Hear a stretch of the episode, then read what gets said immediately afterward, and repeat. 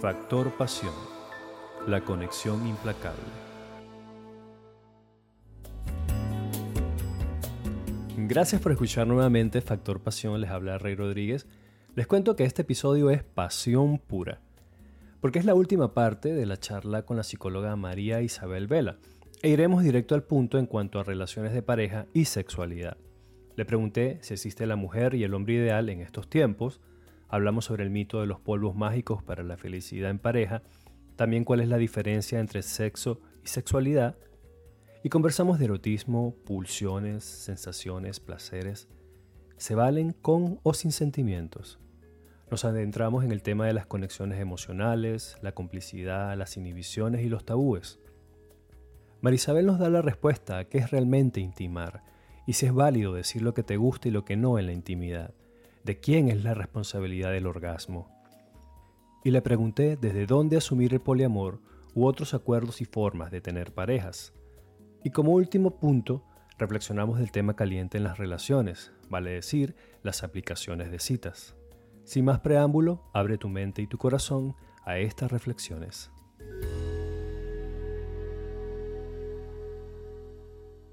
Y ahora que hablas de temas más profundos, está, el tema de las relaciones de pareja, porque cuando hablamos de la pasión siempre tendemos a aterrizar en el tema de relaciones de pareja. Entonces, sé que tienes un podcast que se llama El hombre ideal y la mujer ideal existen. El podcast está muy bueno, pero obviamente dame una capsulita de cuál es tu visión para entender cómo lo de la escogencia de pareja en estos tiempos ha cambiado y, cómo lo ves tú.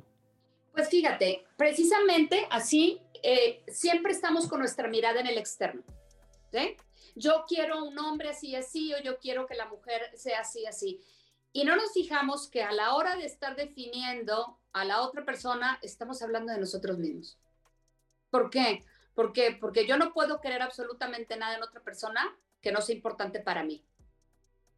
Entonces, no puede haber un hombre ideal si no, no sabes definirte a ti como esta mujer ideal. ¿Eres tú la mujer ideal para ti? Para ti, porque ni siquiera tenemos una idea de lo que queremos para nosotros, queremos del otro. Quiero que sea así, que tenga esto, que tenga el otro, que tenga...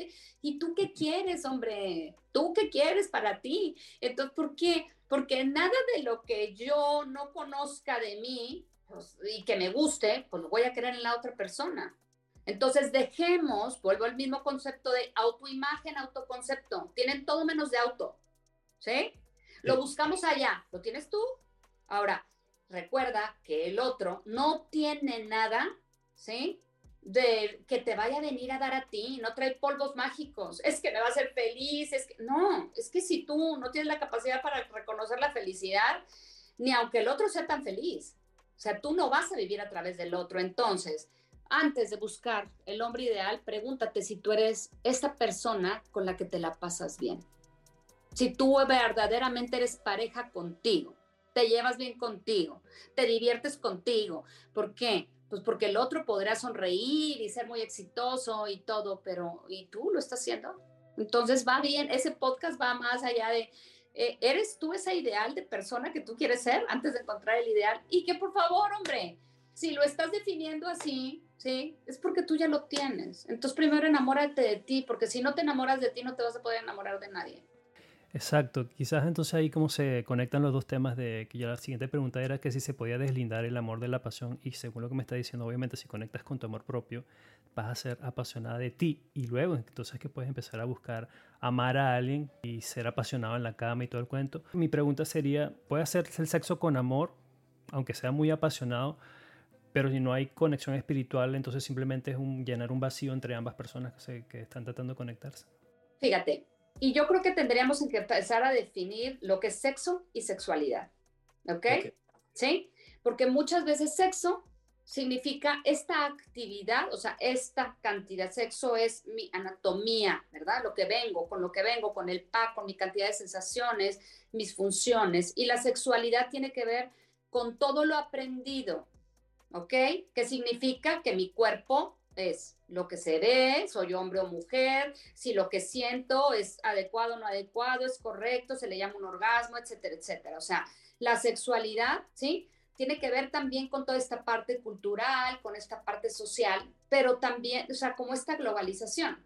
Pero ¿qué sucede? Que muchas veces cuando definimos a la sexualidad no la vemos como esta totalidad de información, sino que vemos a la sexualidad como genitalidad, como si nada más mi sexo fuera mi pene, mis ovarios, mi vagina, mis testículos. No, entonces ahí es donde incluimos a la palabra el erotismo. Es con todo el pack que yo tengo, con toda mi funcionalidad, ¿sí? ¿Qué es lo que siento? ¿Qué tanta concordancia hay? ¿Sí? Entonces, cuando escuchamos la palabra hacer el amor, ¿sí?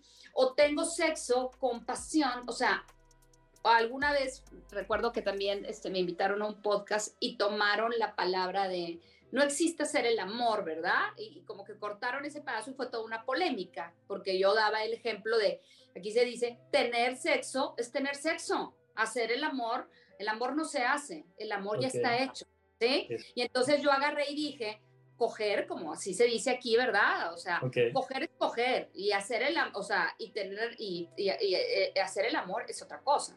O sea, no es una cosa eh, expresión de la otra. Entonces me empezaron a tachar de eh, esa mujer, como nada más es muy sexual, no es nada romántica, no es nada pasional. Y, y, sacaron de contexto la frase. Entonces, ¿por qué? Porque vuelvo a esto, está muy unado el hacer el amor. O sea, no, quizás la sexualidad en su totalidad es una expresión más, ¿sí? De todo esto que siento, cuando estoy con esta otra persona. Porque muchas veces tendemos a romantizar, ¿verdad? Y también tenemos que entender que mi pulsión, ¿sí? No necesariamente tiene que ser amor. Mi pulsión es mi pulsión, ¿sí? Eh, que aunado a un vínculo de complicidad, de sensaciones con la otra persona, donde siento un cariño y todo, pues obviamente es mucho más placentero, que también, también lo otro es placentero, pero muchas veces nos cuesta dividir esto, porque como esta pulsión la puedo llevar a cabo así nada más porque sí.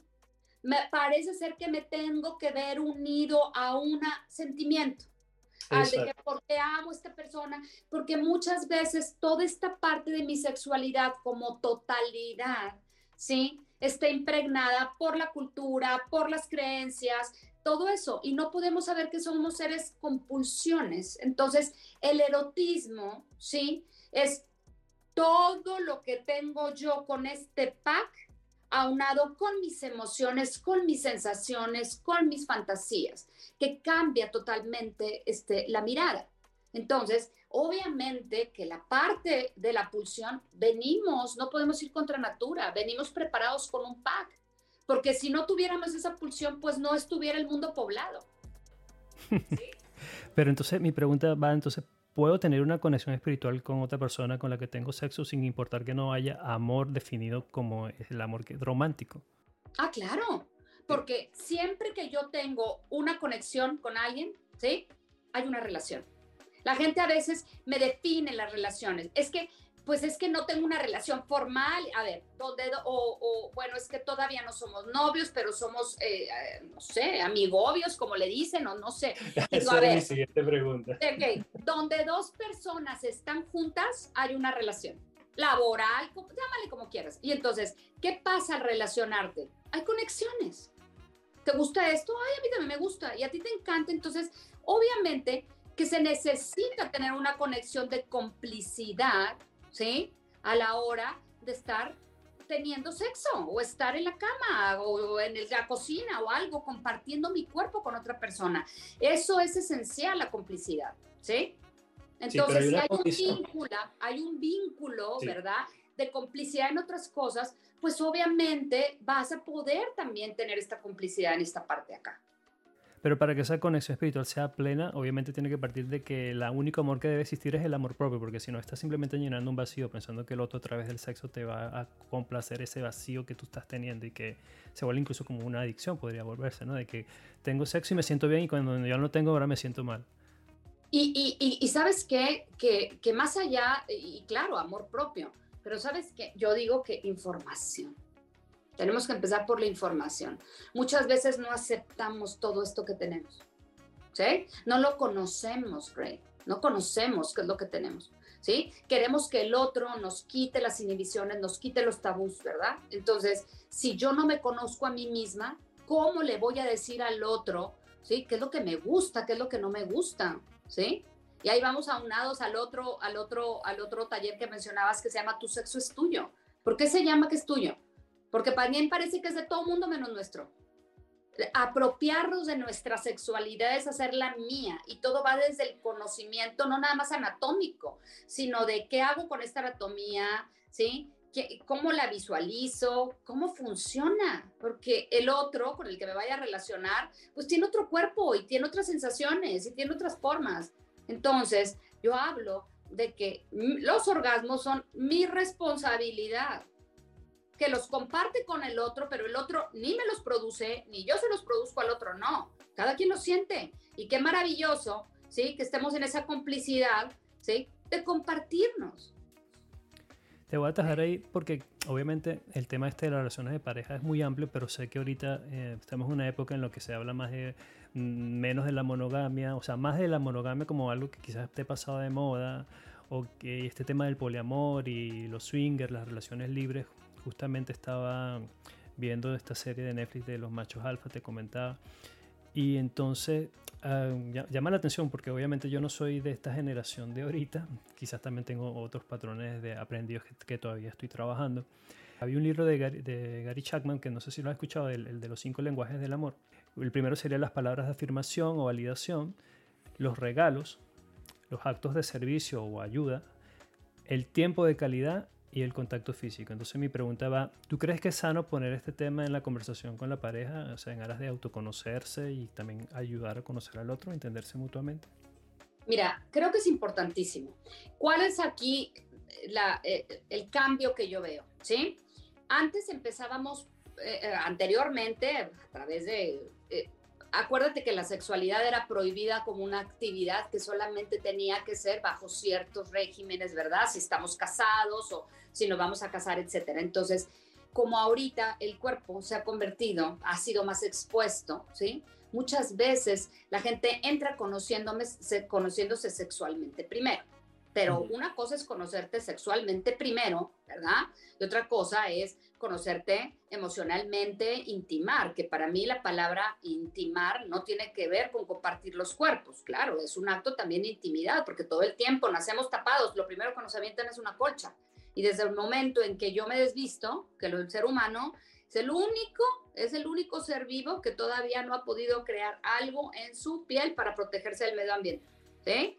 Los animales son pelos, escamas, este, conchas y todo, y nosotros no. ¿Por qué? Porque habemos vivido arropados con cosas externas. Entonces, en el momento en que yo me quito la ropa, pues es un momento íntimo, pero eso no significa que haya una intimidad emocional. ¿Y para cómo intimo emocionalmente? Pues el yo quiero, yo pienso, ¿sí? Tú qué piensas, tú quién eres, eso es intimar, hablar desde el yo. Entonces, como he estado muy pues parece ser que es normal, pues primero nos conocemos corporalmente y luego ya vemos si funcionamos. La gente quiere evitar, ¿sí? Eh, que cree que es un problema y que muchas veces, pues sí se cree en un problema cuando hay muchas expectativas, etcétera, etcétera. Eso puede ser otro tema de decir, pues solamente comparto el cuerpo y creo que el cuerpo es lo más importante. Entonces decido entrar en una relación de poligamia y todo, respeto. Pero créeme que tarde o temprano muchas veces veo que son salidas para, ¿sí?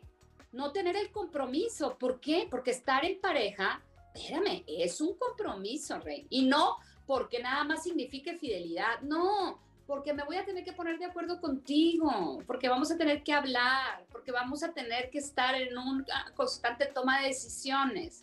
Entonces, pues sabes qué, pues no quiero batallar, entonces, ¿qué te parece si abrimos la relación? ¿Y qué te parece si porque también está muy enfocado, se piensa que el sexo, como se da esa facilidad, que se da la facilidad porque lo ves, pero cada ser humano después entra con toda esta parte del aprendido, en de que si hice bien, si hice mal, me siento culpable, etcétera, etcétera, pero ese es otro tema.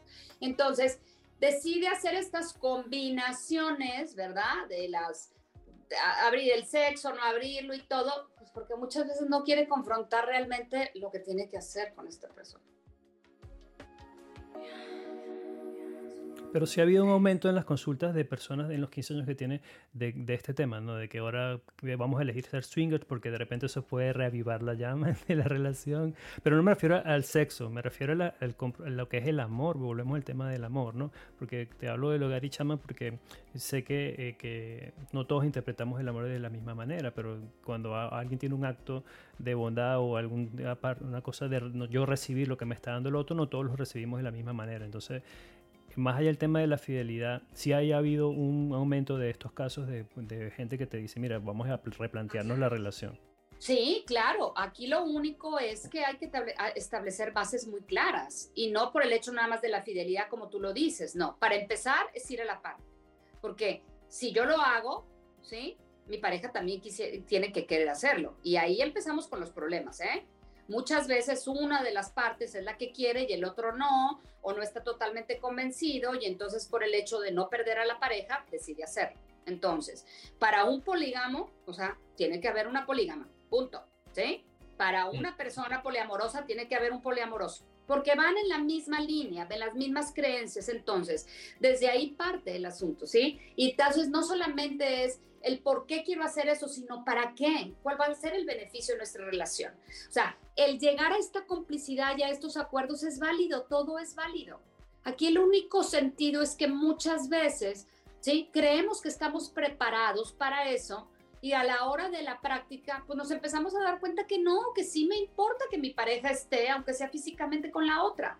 Y entonces hay que llegar y poner los acuerdos en la mesa. Pero si yo no tengo primero trabajada mi sexualidad y tengo un vínculo con esa persona fuerte, ¿verdad? Que es sana, no puedo abrirlo para otras cosas. El problema es que cuando empieza a haber problemas en esta relación, decido tomar estas alternativas y ahí es donde considero que no funciona. ¿Sí? Cuando tú utilizas tomar estas alternativas para tratar de arreglar este asunto que está aquí, no va, porque no es el trasfondo. Ahí es donde digo que lo complico más. Primero hay que ver la raíz de esto, porque supuestamente el hacer esos acuerdos es para más placer, más gozo, conocer más personas, pero para arreglar algo no funciona. ¿Va? Ok, y bueno, antes de, la entrevista hablábamos de que de repente podrías recomendar una serie o un libro sobre este tema de, las relaciones de pareja y ahorita acabas de tocar el tema este entonces del poliamor y nos da, ¿recomiendas algo en torno a ese tema? Fíjate, hay un libro que se llama Parejas en, Construcción, ¿sí? Que es de Nilda Carviglio. Ella, este, los invito a que se metan a su página, ¿sí? Ella habla mucho de esto, eh, tiene un, taller interesantísimo que se llama El placer de vivir, donde toca todos estos temas, ¿sí? De lo que es este, eh, eh, las diferentes maneras de relacionarse y, realmente este, me gusta muchísimo su abordaje y su, y su, y su manera de, de, de, ponerle, plantear las, las, problemáticas en las que nos vemos y lo que es verdaderamente una pareja. Entonces, tiene un libro, el primer libro se llama La pareja, pareja en construcción, ¿sí? Y el segundo, que lo acaba de sacar, que no he tenido oportunidad más que de darle así nada más una pasadita, se llama La pareja no existe. ¿Verdad? Que se los recomiendo ampliamente. Entonces son, creo que es una, es un abordaje, volvemos a lo mismo, que siempre me gusta recomendarlo. Claro, fácil lectura, donde está hecho por profesionales, ¿ok?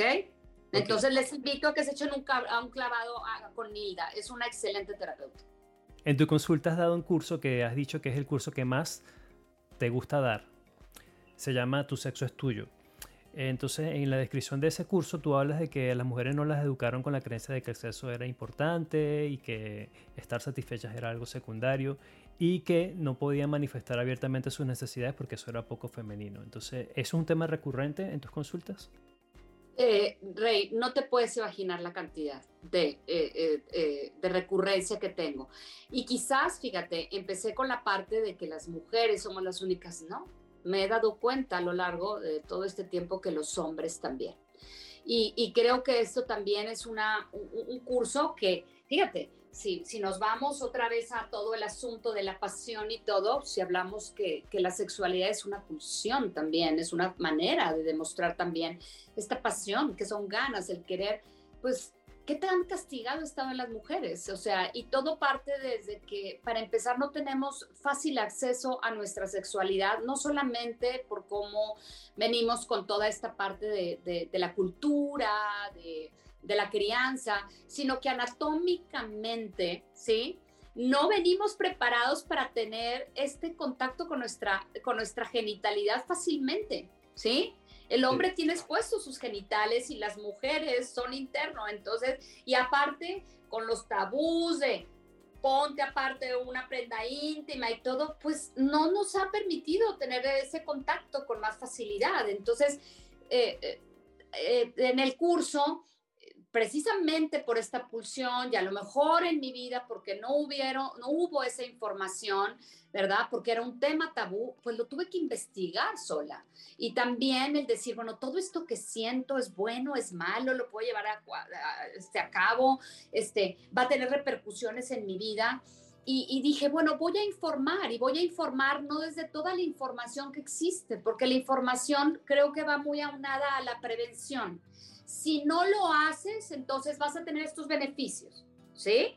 Porque es como una manera de control también a nivel social, ¿verdad? Entonces, la prevención es no lo hagas. Pero ¿qué pasa cuando llegaban a mi consultorio chicos y chicas que habían tenido relaciones sexuales y que les encantaban? Y les decía lo primero, a ver, aquí no vamos a trabajar con esto porque no lo vas a dejar de hacer, ¿verdad? Pues no, la verdad no. Bueno, entonces, ¿cómo hacerlo de una manera que sea placentera para ti? ¿Sí? Y entonces, este empoderamiento o esta manera de hablar en este taller, pues es eso, es llevar a todas las personas que vayan a decirles el sexo y la sexualidad es maravillosa, es parte inherente tuya y quiero que la goces y la disfrutes con conocimiento. Ese es el empoderamiento. Pues, disculpa, pero ese taller iban solamente mujeres o también iban parejas o, hombres solamente? Para hombres, ¿por qué? Porque fíjate, y siempre se los digo, y les meto unas regañadas a las mujeres en el taller, porque les digo, ¿quién les ha dicho a ustedes que todos los hombres son sexuales y que todos los hombres siempre quieren tener relaciones y que un hombre cuando tiene relaciones sexuales o tiene una eyaculación va a tener un orgasmo. No es cierto, están desinformadas.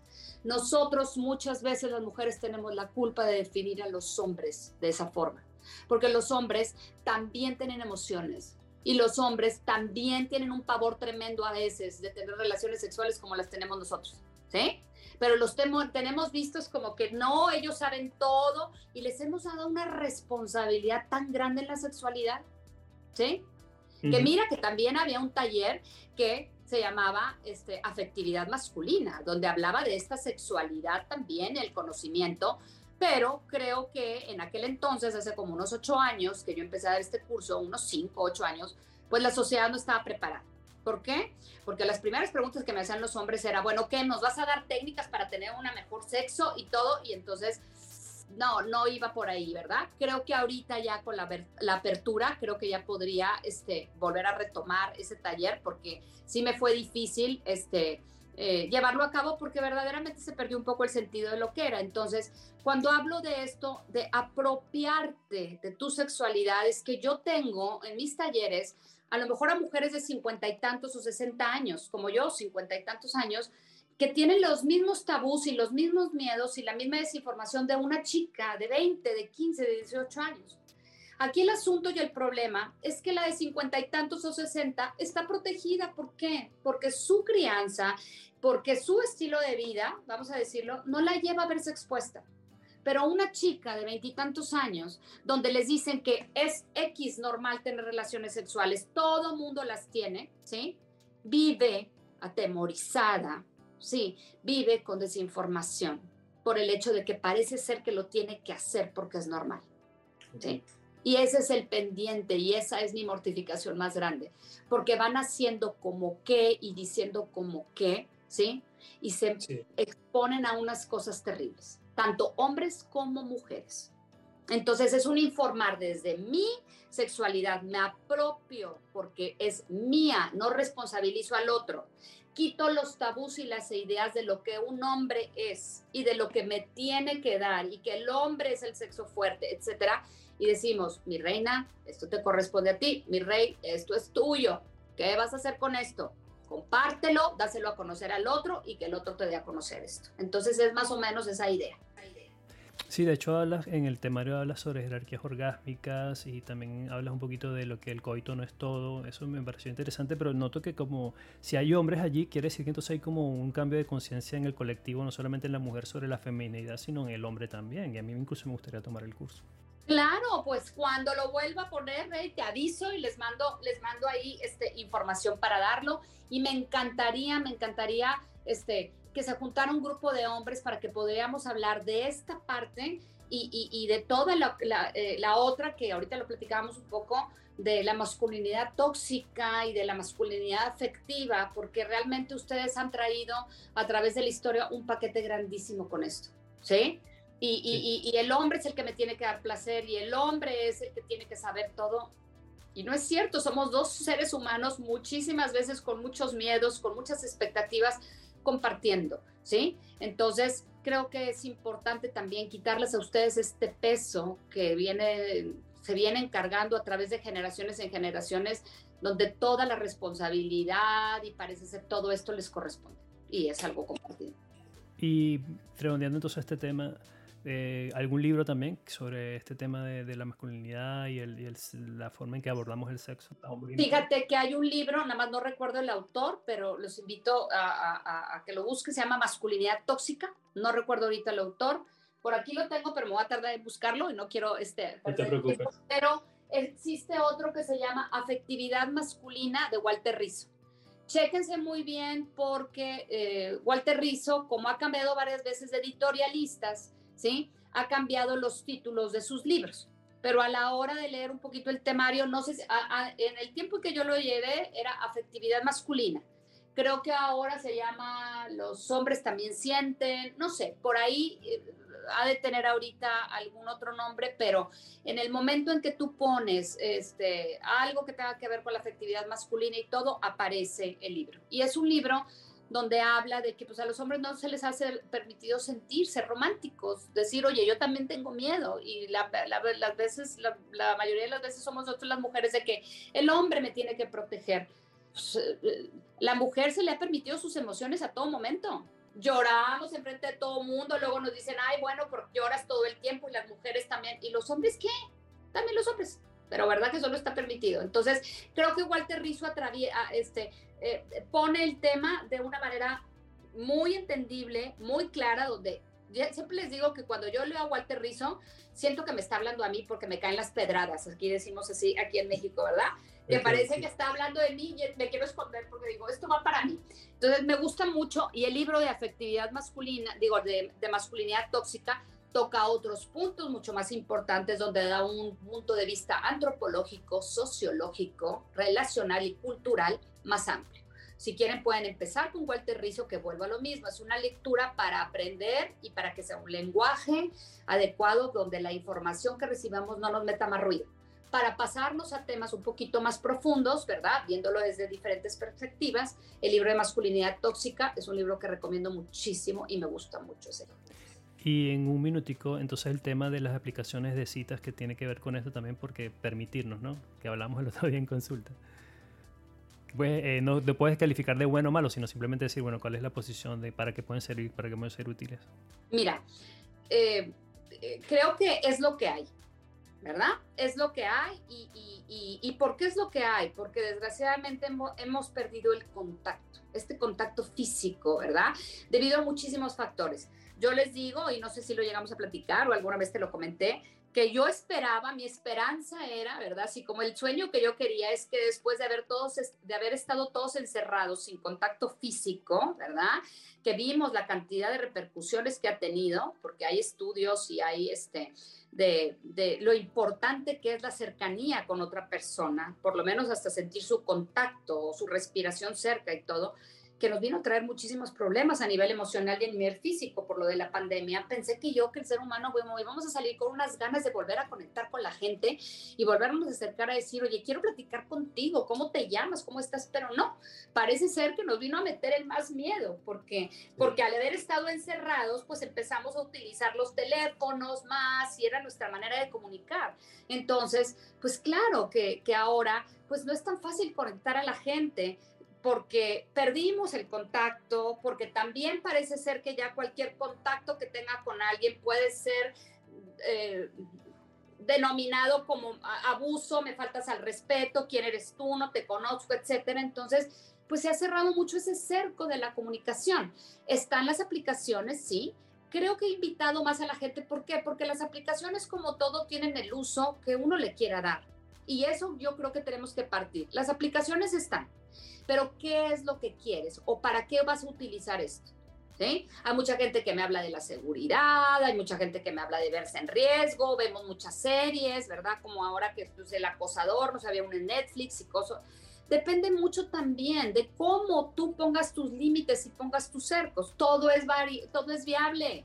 El que quiera para tener sexo adelante, el que quiera para esto y lo otro, pero la seguridad depende pues de la información que maneja con el otro, ¿ok? Entonces, están ahí, hay algunas que tienen ciertas cosas que nos protejan un poco más, como más o menos hablar con las personas que se encuentran dentro del rango que yo le ponga de visibilidad, o sea, ya también existen en estas aplicaciones que obviamente pues ahí tienen ahí su, su consumo monetario, ¿verdad? El que puedas pues que no te vean, que sí te vean, o sea, cuidar un poco eso que... Tú las estás usando porque estás hablando con propiedad. Yo, yo todavía no me he metido más allá de tu recomendación que me hiciste. Pues claro que las he usado en algún tiempo, porque imagínate que va a ser aquí tu psicóloga que tiene 53 años, ¿verdad? Y que está metida todo el día consultando y que no tiene chance de salir a la calle, ¿verdad? Y también, ¿sabes qué? Ha sido un ejercicio en el que a veces me divierto muchísimo, ¿verdad? Un experimento social, pues. Sí, y he aprendido mucho, porque mira, más allá de ver la fotografía, a mí me llama muchísimo atención a veces las frases que ponen. Y las frases que ponen a veces, busco tal, tal, tal. Hace cuenta que me están describiendo la mujer ideal, ¿verdad? En eso. Y me río y digo, ah, caray, bueno, por lo menos este es claro. Y así. Y mujeres que hablan mucho por teléfono no se comuniquen conmigo. Yo no quiero, me divierto tanto. Y volteo y digo, bueno, este me cayó bien por honesto.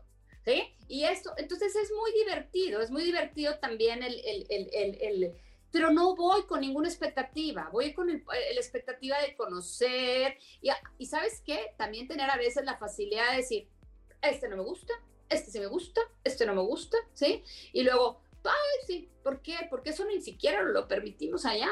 ¿A quién le dices, oye, hola, ¿qué tal? Hola, ¿cómo estás? Me, te, me, te me haces atractivo, me gustas, ¿sí? Es muy difícil, la gente se asusta. ¿Y por qué no poderlo hacer ahí? Entonces, ¿para qué quieres utilizar esas cosas? Ahora, ¿qué invito a la gente? Que creo que eso puede ayudar un poco más al contacto. Ahora que ya estamos empezando a salir y a convivir, pongámonos en algún lugar donde seamos varias personas que compartamos intereses. Que si me gusta la lectura, pues va, vayamos a un grupo de lectura. Que si me gusta eh, el arte, vayamos a algún grupo de arte. Donde ahí me facilita el conocer a personas donde de primera instancia compartamos un interés y que me sea fácil ¿verdad? Después. Compartan pasiones, sí. Compartir otro interés. Sí, bueno, sé que te queda poco tiempo y solamente quería entonces agradecerte nuevamente y por favor que invites a quienes nos escuchan a cómo pueden contactarte en distintas facetas tuyas como tu consulta, tus redes, tu podcast, que se llama En el Darme Cuenta, por cierto. Entonces te doy estos últimos dos minuticos. Pues, pues primero que nada agradecerte a ti, muchísimas gracias por haberme este, invitado a esta charla. Eh, y agradecerte por el hecho de que gracias a esto me permites hacer lo que más me gusta, porque en estos momentos pude sentir toda esa pasión que siempre siento y a veces pues necesito que alguien la comparta conmigo, gracias. Y, los invito a que, me, a que me sigan pues en mis redes. Hay veces que no tengo mucho tiempo de estar ahí en contacto, pero este, está mi página de Instagram, que es María Isabel Vela, ¿sí? Ah, eh, eh, que me pueden este, seguir. Y también tengo mi página que también me ha faltado darle un poquito de enriquecimiento debido a que, como comentabas, que ahorita los terapeutas después de la pandemia estamos hasta acá, ¿verdad? Y a veces pues no puedo hacer multitask, está mariaisabelvela.com. ¿verdad? Donde pueden también encontrar un poquito de mí, este, pero el Instagram está ahí también la página, donde el podcast también que se llama El Darme Cuenta. Creo que tú puedes promocionarme mejor, Rey, porque tú ya estuviste secando todo. Yo estoy en todos lados, solo me falta hacer un taller contigo, eh, que sí próximamente lo haré, pero de verdad que sí. Bueno, de hecho ya estoy en consulta contigo y nos vemos una vez al mes por lo menos y es un gusto siempre compartir mis emociones contigo.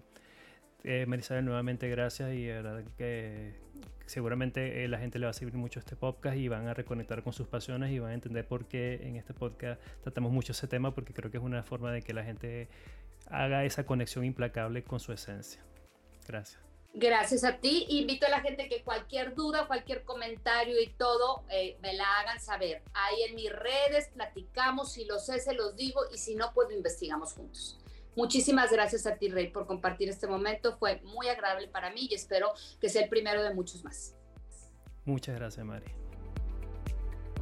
Muchas gracias, apasionadas y apasionados, por llegar hasta aquí. Si disfrutaste de este episodio, recuerda compartirlo, seguir este podcast y darle a la campanita de notificaciones para avisarte del próximo episodio de